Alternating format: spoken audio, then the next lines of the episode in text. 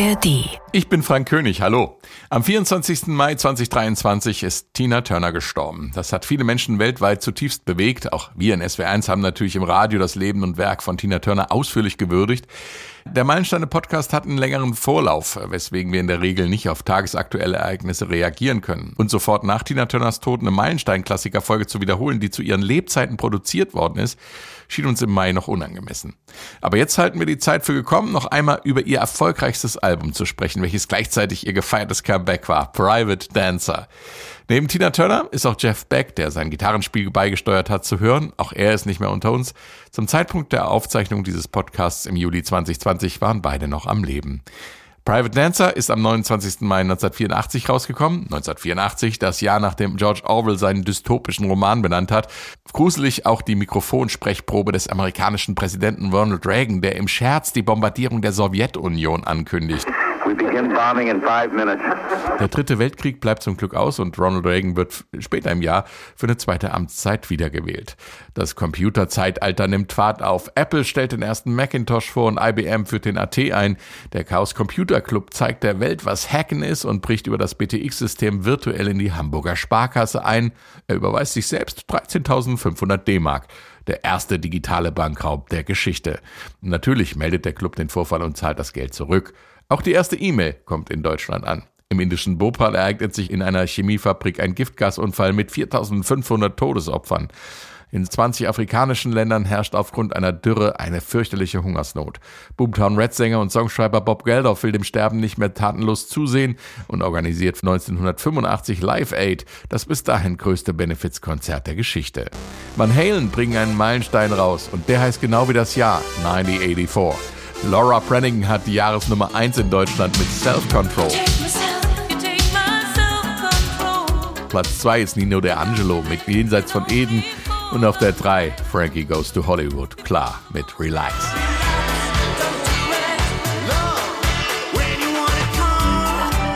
Den Meilensteine-Podcast bekommt ihr jeden Montag in der ARD Audiothek und überall da, wo es Podcasts gibt. Und wer ihn abonniert, verpasst keine Folge. Jetzt aber viel Spaß beim Meilensteine-Klassiker Private Dancer von Tina Turner. SWR 1. SWR 1. Meilensteine auf Vinyl. Alben, die Geschichte machten. Als Private Dancer von Tina Turner im Mai 1984 rauskam, war es eigentlich klar, das wird ein echtes Comeback. Zwei Singles, Let's Stay Together und What's Love Got to Do With It, waren bereits vorher erschienen. Letzterer war in den USA schon Nummer eins. Das ist aber das erstaunlichste und nachhaltigste Comeback der Musikgeschichte werden würde. Das konnte wirklich niemand ahnen. Wie denn auch eine Künstlerin aus einer vergangenen Epoche, ein relativ junger, neuer Manager. Kein einziger fertiger Song lag vor, aber Studiozeit in London war schon gebucht und dann kam plötzlich ein Sam Sammelsurium an Coverversionen und neuen Songs zusammen mit einer ganzen Armada von verschiedenen Songschreibern und Produzenten. Wie sollte daraus was werden? Die Antwort ist nur mit Tina Turner. Sie hält mit ihrer Stimme und ihrer Energie dieses Album zusammen und macht daraus einen echten Meilenstein. Über all die Dinge wollen wir jetzt sprechen. Im Studio begrüße ich aus der SW1 Musikredaktion Katharina Heinius. Hallo. Und Benjamin Brendebach. Hallo. Ich bin Frank König und hier kommt die erste Single, die schon 1983 rauskam, also lange vor dem Album Private Dancer. Let's Stay Together. Ah!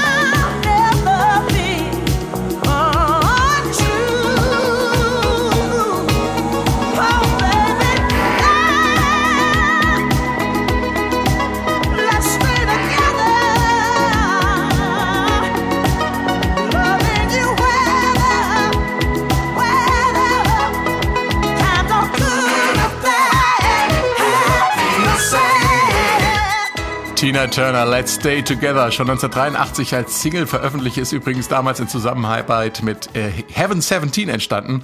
War auch kein unbekannter Titel, war eine Coverversion von Al Green, da kommen wir gleich noch zu. Aber erstmal zu Tina. Das war ihr erster Charterfolg nach der Trennung von Ike. Wie war ihre Lebenssituation damals, Katharina? Eher schwierig, vor allem als Künstlerin. Also sie hatte sich ja, ja rund zehn Jahre zuvor von Ike schon getrennt und ähm, hat, es gab ja richtige Rechtsstreitigkeiten auch um ihren Namen. Also bis sie ihren Namen Tina Turner, sie heißt ja eigentlich Anna May Bullock, bis sie diesen Namen mitnehmen durfte, weil sich Ike natürlich die Rechte an diesem Namen ähm, eintragen lassen hat. Das hat schon auch eine Weile gedauert und ähm, dann ist sie immer wieder in Clubs äh, mehr oder weniger getingelt, hat gesungen vor 200 Leuten, hat dann eine Chance bekommen von The Who tatsächlich auch ähm, in dem Film von Tommy mitzuspielen. Da war sie die Acid Queen und konnte so richtig zeigen, was für eine großartige, feurige und energiegeladene Persönlichkeit sie ist. Sie hatte aber selbst als Solokünstlerin ja noch keine Erfolge und auch keine Veröffentlichung und dann ist was passiert Anfang der 80er, gerade auch in der Londoner Szene. Also sie war in Großbritannien da viel unterwegs und die Briten haben ihr den Rücken gestärkt, tatsächlich auch die britische Musikszene. Und äh, große britische Musiker sind auf ihre Konzerte gekommen. Also so jemand wie zum Beispiel David Bowie oder auch Mick Jagger, die haben mhm. regelmäßig ihre Konzerte, ihre kleinen Clubkonzerte besucht und haben dann auch die Plattenfirmen wieder mitgebracht und haben gesagt, Schaut euch mal an, wer hier im Publikum sitzt. Das waren nämlich die ganzen großen Londoner britischen Musiker, ja. Und haben gesagt, ja. guckt euch, wer hier sitzt. Das ist, das ist die Künstlerin, die müsst ihr groß machen. Und äh, so ging das dann ähm, für sie praktisch wieder los durch ähm, den, den Rückhalt von ihren Kollegen. Und dann hatte sie einen neuen Manager, Roger Davis. Ähm, und dann eben kam es dazu, dass man auch gesagt hat, okay, wir machen diese Covernummer Let's Stay Together. Damit war, das war, ist ja praktisch ihr erster Hit nach äh, den Songs mit Ike zusammen. Und aufgrund dieses Songs ist eben dann auch das Private Dancer Album entstanden, aufgrund des Erfolgs dieses Songs. War so eine Art Versuchsballon, ne? Kann man sagen. Genau, genau. Und sie hat auch tatsächlich, das fand ich ganz interessant, das habe ich in ihrer Biografie gelesen, sie hat ja die Eigenschaft, dass sie sich tatsächlich Songs zu eigen machen kann. Also wenn sie covert, dann covert sie nicht nur, sondern dann wird dieser Song wirklich ähm, zu ihrem Song und in ihrer ähm, Autobiografie, ähm, die da heißt Tina Turner My Love Story, ähm, hat sie geschrieben, wenn ich ein Lied das erste Mal höre, singe ich so lange mit, bis ich den Dreh raus habe. So hatte ich es schon als Kind mit den Titeln aus dem Radio gemacht. Sobald ich einen Song verinnerlicht habe, fühlt er sich an, als würde er mir gehören und ich bin bereit für eine Aufzeichnung. Ich gehe ins Studio, stelle mich ans Mikrofon und erledige die Sache. Ich will den Song komplett einsingen, von vorne bis hinten, weil ich eine Geschichte erzähle und die hat einen Anfang, einen Mittelteil und einen Schluss. Also sie hat Let's Stay Together tatsächlich ähm, in einem Take eingesungen und aufgenommen und hm. wurde dann auch im Studio das One Take Wonder genannt. Und ähm, das ist ja ursprünglich von Al Green der Titel und wie der 1971 ursprünglich geklungen hat, bevor Tina Turner ihn sich zu eigen gemacht hat, äh, das hören wir jetzt. Let's stay together, loving you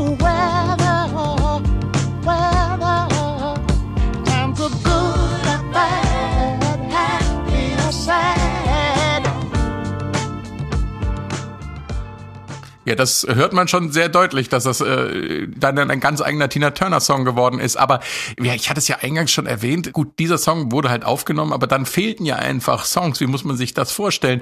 Ähm, es äh, gab Studiozeit in London und keine Songs. Was ist da passiert? Roger Davis ist ähm, herumgefahren, äh, schreibt sie auch in ihrer Biografie, mit einem Koffer und mit ganz vielen Kassetten drinne und hat tatsächlich versucht, Demo-Songs zu finden in London von den Singer-Songwritern vor Ort äh, und ist da tatsächlich von Haustür zu Haustür getingelt hat Klinken geputzt. Genau. Und Klinkenputzen ist in dem Fall ein gutes Stichwort. Das hat er damals dann auch unter anderem bei dem Heaven 17 Musiker eben bei Martin Ware gemacht. Mit ihm hatte Tina Turner vorher schon mal eine äh, Single aufgenommen oder ein Projekt aufgenommen für äh, eine Elektronikplatte. Äh, und da hat Roger Davis dann gefragt, hier willst du nicht für Tina Turner eben einen Song schreiben? Und Martin Ware hat gesagt, ich schreibe keine Songs für andere eigentlich, aber ich biete dir an, dass wir ein Cover raussuchen und ich produziere das dann. Und das hat er dann eben, dann hat er Let's Stay Together rausgesucht und hat das dann mit ihr produziert. Er sagt auch bis heute, Tina Turner ist, also er hat wirklich mit vielen Großen gearbeitet, aber das ist die Frau, mit der er am besten zusammenarbeiten konnte und an der können sich wirklich auch heute die jungen Hüpfer noch irgendwie äh, ein Beispiel nehmen, weil er sagt, die kam ins Studio, die hat ihre Songs gekonnt. Und da kam dann eben dieses One-Take-Wonder raus. Ähm, die hat einfach geübt. Und das macht heutzutage kaum einer mehr, sagt er. Also da sieht man schon, was Tina Turner damals schon auch ausgemacht hat. Ja, auch Disziplin. What? Also das darf man ja nicht vergessen. Ne? Auch Disziplin gehört irgendwie zu einem Megastar dazu. Ne? Man, man glaubt immer, dass das fliegt so den Leuten zu, aber das ist knallharte Arbeit und sie hat in dieser Zeit wirklich hart an sich und für andere gearbeitet. Genau, und, und wer sagt zum Beispiel, er vergleicht das immer mit Leuten, die auf der Bühne stehen das trainieren die bis zum Umfallen irgendwie, den ersten Song, den Opener und so weiter, aber denken dann ins Studio können sie unvorbereitet reingehen. Und das sieht er einfach nicht ein. Da hat er dann auch öfters schon gesagt, nee, dann arbeite ich nicht mit. Und ich mag absolut ihren Ansatz zu sagen, ich möchte den Song wirklich komplett einsingen, weil oft wird's ja dann geschnitten und man sucht sich irgendwie so die hübschesten Passagen raus. Und sie geht wirklich ins Studio und sagt, nein, das ist eine Geschichte, die ich erzähle, die hat einen Anfang, einen Mittelteil und einen Schluss und genauso möchte ich die erzählen, weil sonst verliert sie die Energie und dadurch, dass sie es eben so macht, behält sie auch diesen, diesen Spannungsbogen über den ganzen Song. Ja, wobei gerade bei dem Song jetzt hat er zum Beispiel sie dann auch so aus der Komfortzone rausgelockt, mhm. indem er gesagt hat, ähm, du spielst jetzt eben das Ganze nicht mit Band ein und mit den ganzen Hörnern und so weiter. Das kannte sie nämlich genau, eigentlich, stimmt, sondern einfach Spector. nur ein Playback. Ja. Genau. genau. Ja. Und äh, das war total neu für sie. Also sie hörte dann irgendwie ein bisschen was, wie das eventuell klingen könnte, aber sie hatte keine Ahnung, was dabei rauskommt, hat es dann aber trotzdem so durchgezogen und dann klang es eben, wie es klang. Großartig. What's Love Got to Do With It kam kurz vor dem Album Private Dancer als Single raus und wurde sogleich Tina Turners erste Solo Nummer 1.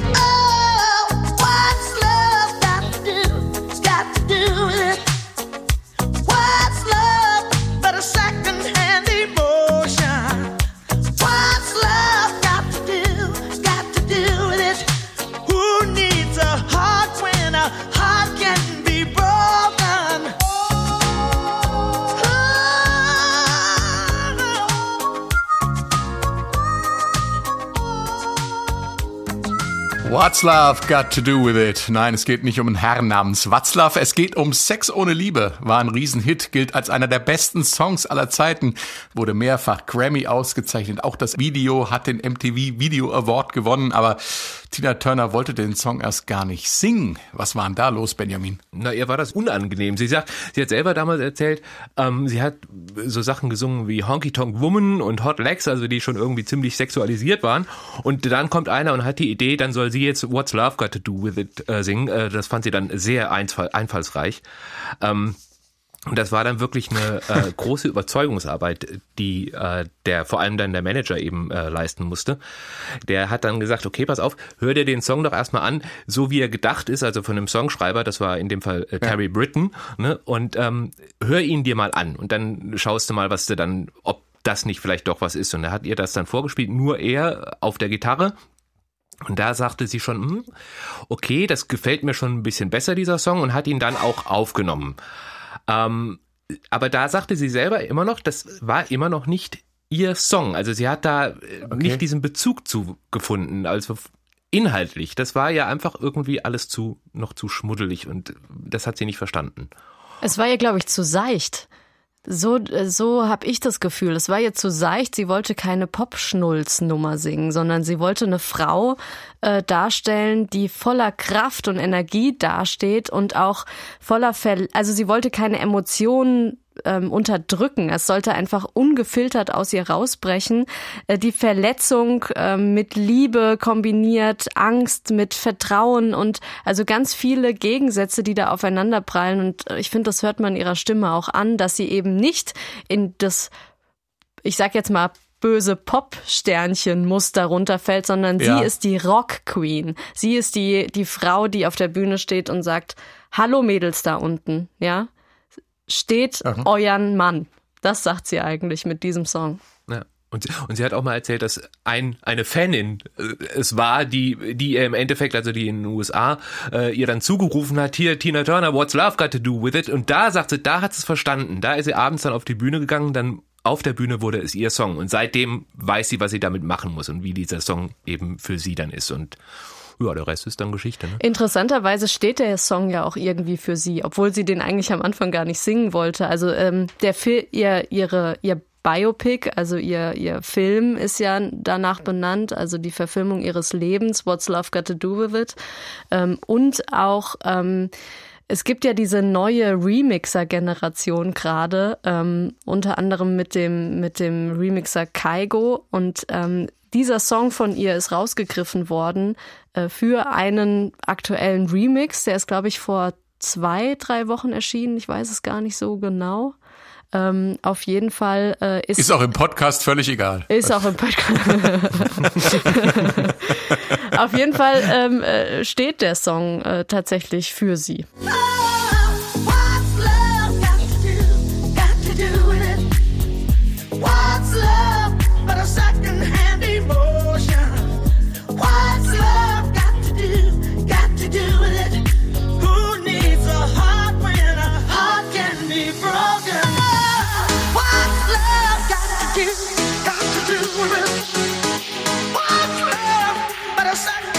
Schön finde ich ja, dass äh, aufgrund von solchen Remixen ähm, Songs auch am Leben erhalten werden für jüngere Generationen. Das, das finde ich den eigentlichen ja. Mehrwert von so, von so. Kann man so sehen. Ehrlich, kann man, kann man so sehen. Ich glaube es nicht.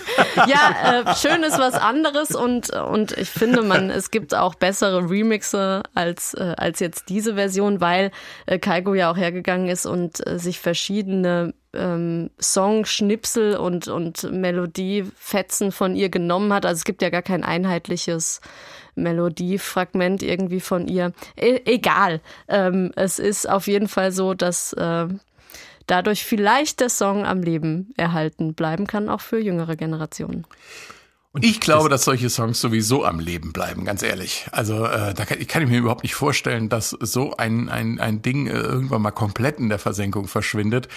Und ob jüngere Generationen das jetzt äh, quasi streamen oder in der Disco hören oder so, das mag schön sein, aber ich glaube, ähm, also ich persönlich habe mein Problem damit, dass der Song gar kaum wiedererkennbar ist, wenn einer dann plötzlich hier das äh, das Stereobild mal von links nach rechts schiebt, bisschen lauter leiser macht und, äh, und einen ordentlichen äh, Subbass darunter legt, dass es einem äh, die Mag in die Magengrube fährt. Ich äh, erkenne da, aber meine Güte, ich bin Jahrgang 66, vielleicht das, einfach auch zu alt für so. Das kommt aber auch immer drauf an, wie man das so macht. Ich meine, das wurde ja in den ganzen letzten 50 Jahren der Musikgeschichte immer wieder gemacht, dass irgendwelche großen ja, Songs ja. dann irgendwie anders ge gespielt worden sind und da hat wahrscheinlich jede Generation gesagt, oh, das braucht jetzt aber kein Mensch. Ähm, hier bei Kaigo zum Beispiel hat das ja mit mit Whitney Houston ziemlich gut geklappt und ähm, der ja. hat äh, sie ja dann auch gecovert und das ging dann auch auf die Eins. Ähm, das ist ja auch irgendwie das Prinzip von Popmusik. Also ich vergleiche Popmusik auch ganz gerne ähm, so mit Mode, mit Modeerscheinungen, also Schlaghosen oder große Walla Walla Ärmelchen oder ähm, bauchfrei. Das sind ja alles Modeerscheinungen und die sind mal da und mal weg. Und einen guten Song, finde ich, macht's aus oder einen guten Stoff in dem Sinne, wenn er in, in, in jedem Jahrzehnt, in jeder, in jeder neuen Epoche, in jedem neuen Musikempfinden auch wieder vorkommt und nichts anderes passiert gerade mit diesem Song und mit ganz vielen anderen Songs auch aus der Zeit es ist ja nicht nur der, der im Moment geremixed wird, hm. aber das ist so ein, so ein Prinzip von Popmusik, dass eben gute Songs, die wirklich auch ein Fundament besitzen und das besitzt dieser Song hier, eben in ein, in das aktuelle Soundgewand verpackt werden, also die aktuelle Popmusik-Mode in dem Sinn annehmen und in diesem Kleid dann erscheinen und eben auch in diesem Kleid dann gehört werden. Aber um es ganz kurz nochmal klar zu sagen, dieses Kleid passt zu diesem Song nun überhaupt nicht, ja, finde ich. Genau. ja, ja sehe ich auch so. Ist übrigens nicht so, dass What's Love Got to Do With It der einzige Grammy ausgezeichnete Titel auf Private Dancer ist. Auch Better Be Good to Me wurde diese Ehre zuteil. Good to me. What can't you be? Good to me.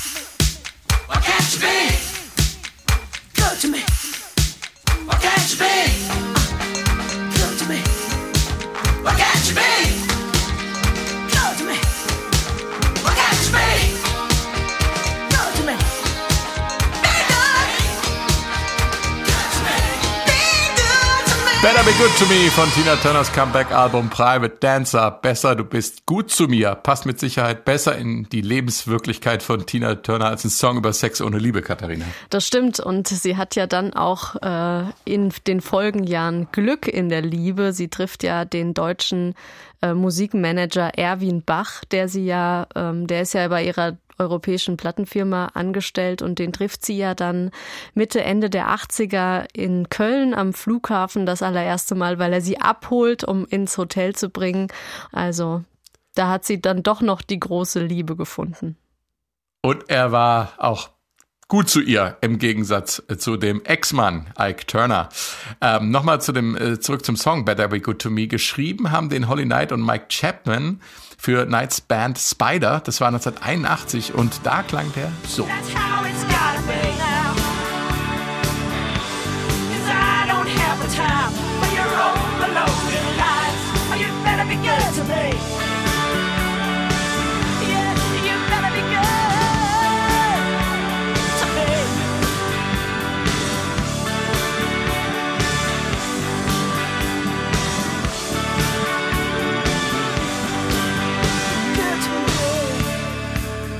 Better Be Good to Me in der Originalversion von Spider. Holy Night, die Sängerin und Komponistin dieses Songs, hat die Tina Turner Version übrigens richtig gut gefallen, Benjamin. Ja, sogar besser als ihre eigene. Sie hat gesagt, also Tina Turner hat da wirklich jeden Ton, jede Break genau so getroffen, wie sie den hätte eigentlich haben wollen. Ach ja. Und äh, das ist ja schon mal ein ganz schönes Kompliment eigentlich für von der Songschreiberin. Ja. Ne? Und äh, in der Tat. Holly Knight, wo wir eben gerade beim Biograf äh, autobiografischen waren, dieser Song, der beruht allerdings auch auf einer autobiografischen Begegnung äh, von Holly Knight. Das war der erste Song tatsächlich, den sie überhaupt geschrieben hat. Und äh, da ging es auch Aha. um einen jungen Deutschen. Ähm, da sind wir dann wieder bei Erwin Bach, wie eben. Äh, das war ein junger Deutscher, den sie irgendwie vor einigen Jahren damals äh, gedatet hat und der ihr dann eine Rose vor die Tür gelegt hat mit der Notiz dann halt eben, äh, wenn du gut zu mir bist. Und diese Phrase, die hat sie dann genommen und hat sie dann in, aus ihrer Sicht halt eben verwendet und äh, darauf dann diesen Song eben aufgebaut. Und äh, es ist bis heute einer der größten Hits von ihr. Also sie hat ja später noch Love is a Battlefield hat sie geschrieben, sie hat mit Agneta geschrieben, hat richtig viel gemacht, aber das ist so einer der Klassiker, der ja, unverwüstlich ist. Und ist ja auch einfach ein guter Song, ne? Ja, ist Absolut. Ja ein grandioser Song auf jeden Fall bis heute. Wir sprechen ja hier im Podcast auch immer über unsere ganz persönlichen musikalischen Vorlieben und Geschmäcker. Leute, die mich kennen, wissen, dass ich Tina Turner als Künstlerin und Menschen einen ganz großen Respekt zolle. Sie ist die eine der größten, wenn nicht die größte Frau im Showbiz. Aber leider muss man sagen, dass ich persönlich kein Fan von ihrer Stimme bin. Ähm, bitte nicht jetzt ein Shitstorm über mich ergießen. Das ist halt so, das ist Geschmackssache, kann man nichts machen. Ist eigentlich auch völlig unerheblich, was ich denke. Aber, und darauf will ich hinaus, ich habe trotzdem einen ganz persönlichen Lieblingssong of Private Dancer. John Lennon hat mal gesagt, dass es einer der besten Songs aller Zeiten ist. Und ich finde, er hat recht. I can't stand the rain against my window. Sweet memories. I can't stand the rain against my window. Cause he ain't here with me. Hey, window pane, tell me, do you remember? I Can't Stand the Rain, klar im Original war der von Anne Peebles. Ähm, da bezieht sich natürlich auch das Zitat von John Lennon äh, drauf. Hat mich der Benjamin eben gerade noch mal äh, darauf hingewiesen, dass das natürlich nicht sich auf die Version von Tina Turner äh, bezieht. Geht ja auch gar nicht. John Lennon war ja leider schon längst tot, als Tina Turner Private Dancer aufgenommen hat. Und das Original, von dem ich jetzt gesprochen habe, das klingt natürlich so. I can't stand the rain against my window, bringing back sweet memories. Yeah, when the rain, do you remember how sweet it used to be? Ann Peebles mit I Can't Stand the Rain. Klasse Original, aber ich muss sagen, das Cover finde ich auch besonders gelungen, weil es eben diese Anmutung nimmt und äh, einfach mal puh, in die 80er beamt. Du siehst das ein bisschen anders, Benjamin. Ja, ich könnte mich in das Original könnte ich mich reinlegen. Ähm, die Tina Turner Version, ja, die ist gut gemacht und wie du schon sagst, die beamt das Ganze in die 80er. Aber was mir bei dem Original halt einfach besser gefällt, äh, Ann Peebles, die kommt ja aus dieser Memphis Soul äh, Musikszene ja. und das hört man. Das ist also, es ist einfach erstens die Instrumentierung hinten dran mit den Memphis Soul Horns, äh, die Orgel, die da im Hintergrund spielt und vor allem Ann Peebles singt das so zerbrechlich, so so brüchig. Und das Aha. liebe ich an dieser Version, weil das für mich auch wiederum diesen Song so widerspiegelt. Für mich ist Tina Turner da einfach zu stark. Und ähm, okay. weil der Song so einfach dieses Zerbrechliche auch hat und dieses Verletzliche. Und das gefällt mir, das finde ich, kommt eben bei der äh, Originalversion von Anne Peebles besser raus. Aber I Can Stand the Rain von Tina Turner ist natürlich weitaus besser als zum Beispiel als I Can Stand the Rain von Eruption und Frank Farian. Das muss man auch mal sagen. Ja gut, sagen. das ist ja sowieso irgendwie nur so ein Aufwasch gewesen. Ne? Da kann man sich, die kann sich gar nicht entscheiden, die Nummer, was sie nun eigentlich ist. Ne? Aber es war ein extrem erfolgreicher Aufwasch leider. Ja, ja, ja, in Aber der Tat. Äh, es gibt noch andere Coverversionen. Äh, Katharina hat auch noch mal eine ähm, entdeckt. Jetzt ja, natürlich mal. von den Commitments. also da, äh, ah. da sehe ich die Commitments der, der äh, die die härteste irische Soul-Band der Welt. ähm, ähm, und sie sitzen, glaube ich, in der Szene gerade so im, in ihrem äh, selbst zusammengebastelten Tourbus äh, und fahren zu ihren Auftritten und äh, singen dann I Can Stand the Rain.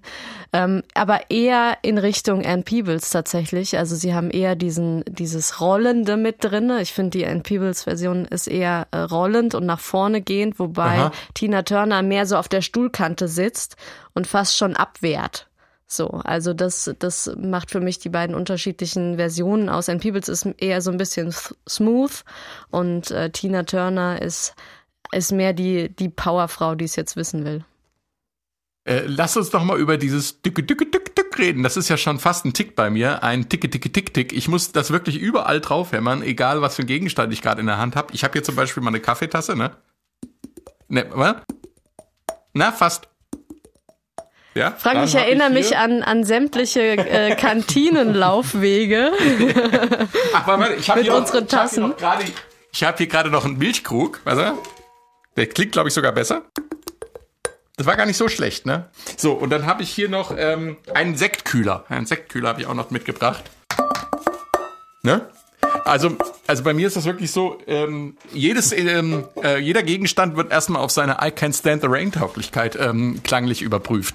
Ähm, ich könnte jetzt hier noch weitermachen mit Mülleimer. Ich habe hier noch so ein Cajon und alles Mögliche, ähm, aber egal. Ähm, das erinnert das mich so ein bisschen. Wirklich, Entschuldigung. ich rede nur. Das erinnert mich nur so ein bisschen an Paul McCartney, der auf dem Beach Boys Album Smile auf der Möhre geknappert hat, um das irgendwie oder, oder Noel Gallagher, der sich eine Squizerist auf die Bühne gestellt hat, die die ganze Zeit die Schere auf und zu gemacht hat. Ja, egal. Ähm, aber das ist ja wirklich, dieses Ding ist ja wirklich ein grandioser äh, Effekt eigentlich. Bei Tina Turner eher elektronisch. Und immer hat man diese, äh, diese Assoziation von den Regentropfen gegen die Fensterscheibe, ja. Also das ist ähm, ein wunderbar lautmalerischer Effekt. Und äh, manchmal sind es eben diese prägnanten Sachen, die, die einfach ein Musikstück von vorne bis hinten ausmachen wie Dvorak in der neuen Welt, ja, brichst du jetzt hier äh, I Can Stand the Rain mit Regentropfen an der Fensterscheibe runter. Nee, super, finde ich, äh, finde ich ein, ein, ein, guter Gedanke und der steckt mit Sicherheit auch hier äh, in der Komposition drinne. Ja, und es ist ja auch im Text, ne? Also das, sie singt's ja auch, gell? Das, also Pain ist ja auch äh, Pain und Pain wird ja gleich ausgesprochen. Das ist auch ein geniales Wortspiel, weil ähm, das eine heißt Schmerz und das andere Fensterscheibe. Hm, ich habe mhm. Vorbildung. Ja, kommen wir zum erotischsten und äh, von der Entstehungsgeschichte originellsten Song von Private Dancer, zum Titelsong Private Dancer. Wir gehen hier nochmal in den Mittelteil rein. Da kann man die Herkunft des Songs nämlich ziemlich gut erkennen.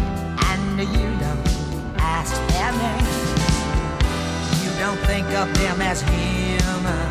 No, oh, you don't think of them at all. You keep your mind on the money. keeping your eyes on the wall. And your private dancer, a dancer for money. I'll do what you private dancer. Von Tina Turner sollte eigentlich eine ganz andere Band spielen und wenn man genau hinhört, dann hört man das auch. Die Nummer war geplant für das Love Over Gold Album von den Dire Straits. Man stelle sich vor, Mark Knopfler singt, er tanze für Geld und macht, was man von ihm verlangt. Also irgendwie eine seltsame Vorstellung, Benjamin. Ja, das hat Mark Knopfler dann wohl auch so gesehen. Also er hatte es tatsächlich ja mal als Demo aufgenommen. Das ist aber, ich glaube, also das ist nirgendwo irgendwie ever an die Öffentlichkeit geraten. Okay. Mal sehen, was da noch kommt. Aber da hat er sich dann auch gedacht, okay, das passt nicht so ganz so gut und hat es dann eben an Tina Turner gegeben. Und äh, sie, sie hat auch mal erzählt, als er ihr das dann mal vorgespielt hat, hat sie dann irgendwie den Text gehört und hat dann das von ihm dann so singen gehört in seinem brummenden Timbre. Ja. Da sagte sie, ja, äh, das äh, muss nicht unbedingt sein.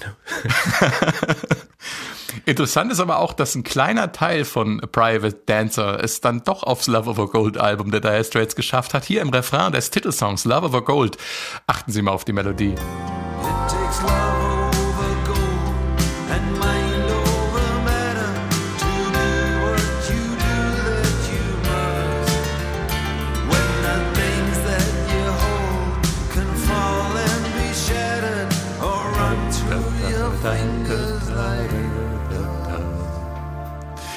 Love Over Gold hat im Refrain die gleiche Melodie wie Private Dancer oder fast die gleiche. Ähm, kein Wunder, ist ja auch äh, Mark Knopfler, der dahinter steckt. Bleiben wir mal bei Mark Knopfler. Man sollte meinen, der spielt auch die Gitarre bei Private Dancer, macht er aber nicht, Benjamin.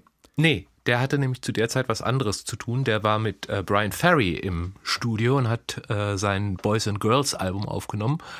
Und äh, so kam es auch, dass die Dire Straits sich zu dieser Zeit quasi zweigeteilt haben. Also ein Teil hat äh, bei Brian Ferry mitgespielt in den Sessions und ein anderer Teil, eben unter anderem auch Alan Clark, äh, hat bei Tina Turner bei den Private Dancer Aufnahmen dann, ja, ja. Äh, gespielt.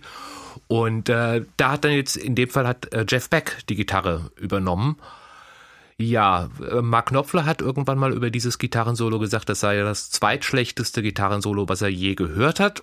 Und ich würde das, um ehrlich zu sein, auch so unterschreiben. ähm, es ist, finde ich, ziemlich uninspiriert. Und Jeff Beck hat mal gesagt, als er gefragt wurde, wie er das Gitarrensolo denn so findet, sagte er, ganz okay.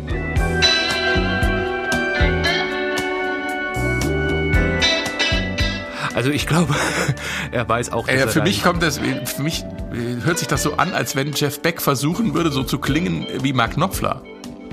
Ja, einmal also, das und ich finde auch, es klingt so, wir brauchen noch ein Gitarrensolo. Ähm, kann irgendwer Gitarre spielen? Ähm, mach doch mal irgendwie was drumherum. Ähm, ja.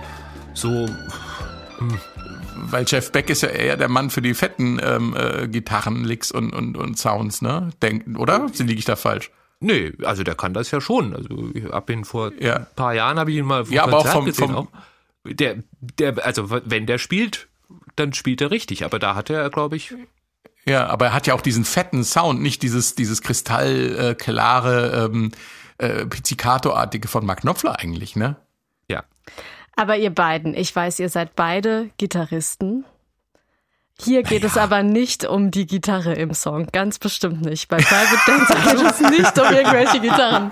Es geht hier um ganz tiefe und große Emotionen und um die zerbrechliche und gleichzeitig starke Tina Turner. Und ähm, da ist das Gitarrensolo ehrlich gesagt eher so ja, dritt, viert, danke, fünf, liebe sechs Katharina. rangig. Gitarren lösen bei danke, mir aber dass du hier mal den Gitarrenfuzis nur ein bisschen die Leviten liest. Das ist äh, immer, wenn man zwei Gitarristen zusammen in einem Raum hat, dann geht es plötzlich um solche, ach, wie soll ich sagen, in gewisser Weise äh, technischen Dinge und Sounds und äh, ich habe meine Humbucker, was weiß ich, kurz geschlossen und die klingen jetzt wie zwei Single Coils, keine Ahnung. Äh, die, alle Gitarristen weiß, wissen, wovon ich rede, aber du hast recht, es geht natürlich um was ganz anderes. Dieser Song hat auch Tiefe. Du bist dran. Ich bin dran. Ja, der Song ja, hat natürlich Tiefe.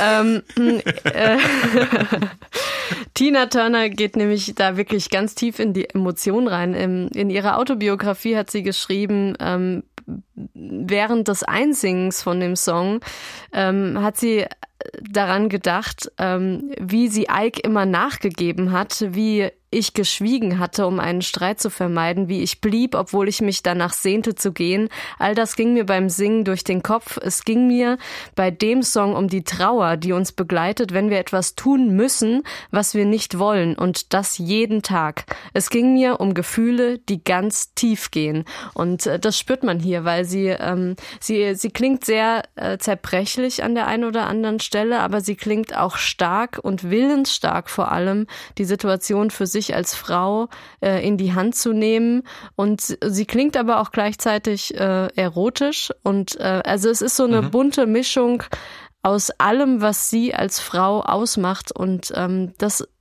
ist die besondere Klangfarbe einfach in ihrer Stimme. Ja, da stimme ich dir vollkommen zu. Also ich, ich, ich finde es auch einen brillanten Song, der, äh, wo ich mich wirklich äh, bei dieser Interpretation frage, wie kann ein Mann überhaupt auf so einen Song kommen? Ja, also wie kann der den überhaupt singen Turner, wollen? Also ja, ja, ja, ja. Also äh, da stimme ich dir voll, voll und ganz zu. Es gibt allerdings auch einen Mann, der diesen Song gesungen hat, Mambo Kurt. Eine nicht wirklich ernst gemeinte, aber wunderschön alberne Coverversion. Hier kommt Mambo Kurt mit Private Dancer. Ja, also Herr Kurt, die Nackenmuskulatur, das ist aber auch wirklich, das ist ja total hart hier. Sieht nicht gut aus. Ja gut, das ist ein, ist das ein Knoten? Also da müssen Sie sich nicht wundern, ne? Da muss ich jetzt noch mal eben ein bisschen drücken. Ich weiß. Aber gleich ist vorbei, gleich ist gelockert. Ist gut. Ja, jetzt mach ich noch ein bisschen weiter unten, hier an der Wirbelsäule entlang. Ja. Oh ja, aber hier, das sitzt auch. Herr Kurz, Sie müssen mal gucken, dass Sie sich äh, einen äh, ökonomisch korrekten Stuhl anschaffen, dass Sie ein bisschen rückenschonender an der Orgel sitzen und alles ist gut. So, Herr Kurt, jetzt haben Sie es aber auch geschafft.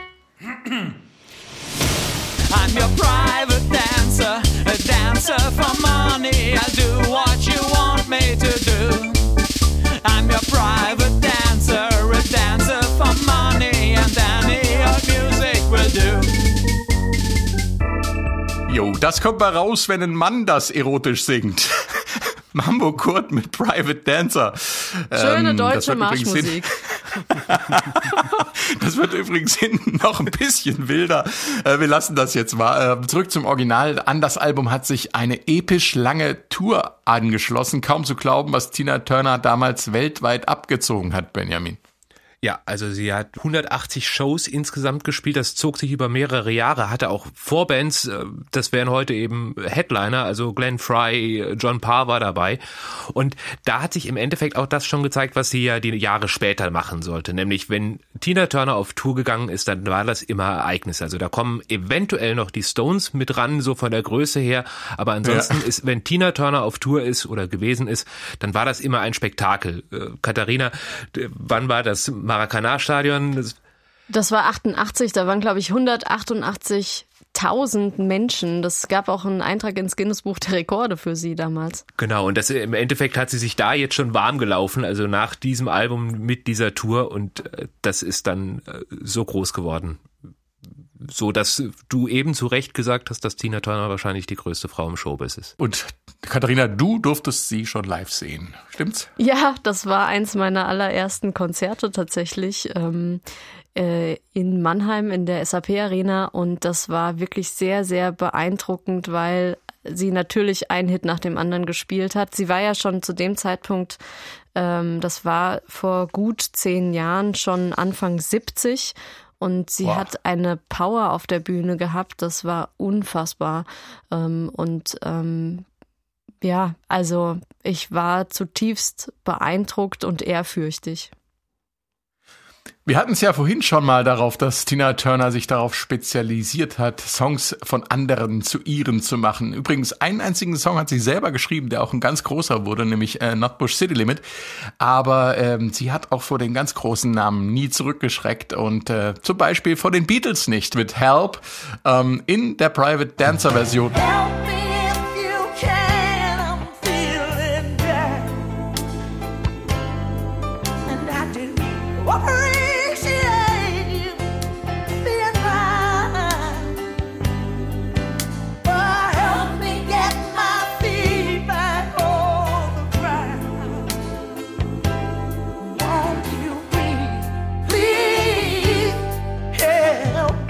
bedanke mich jetzt fürs Mitmachen bei Katharina Heinius. Sehr gern. Und Benjamin Brendebach. Sehr gerne.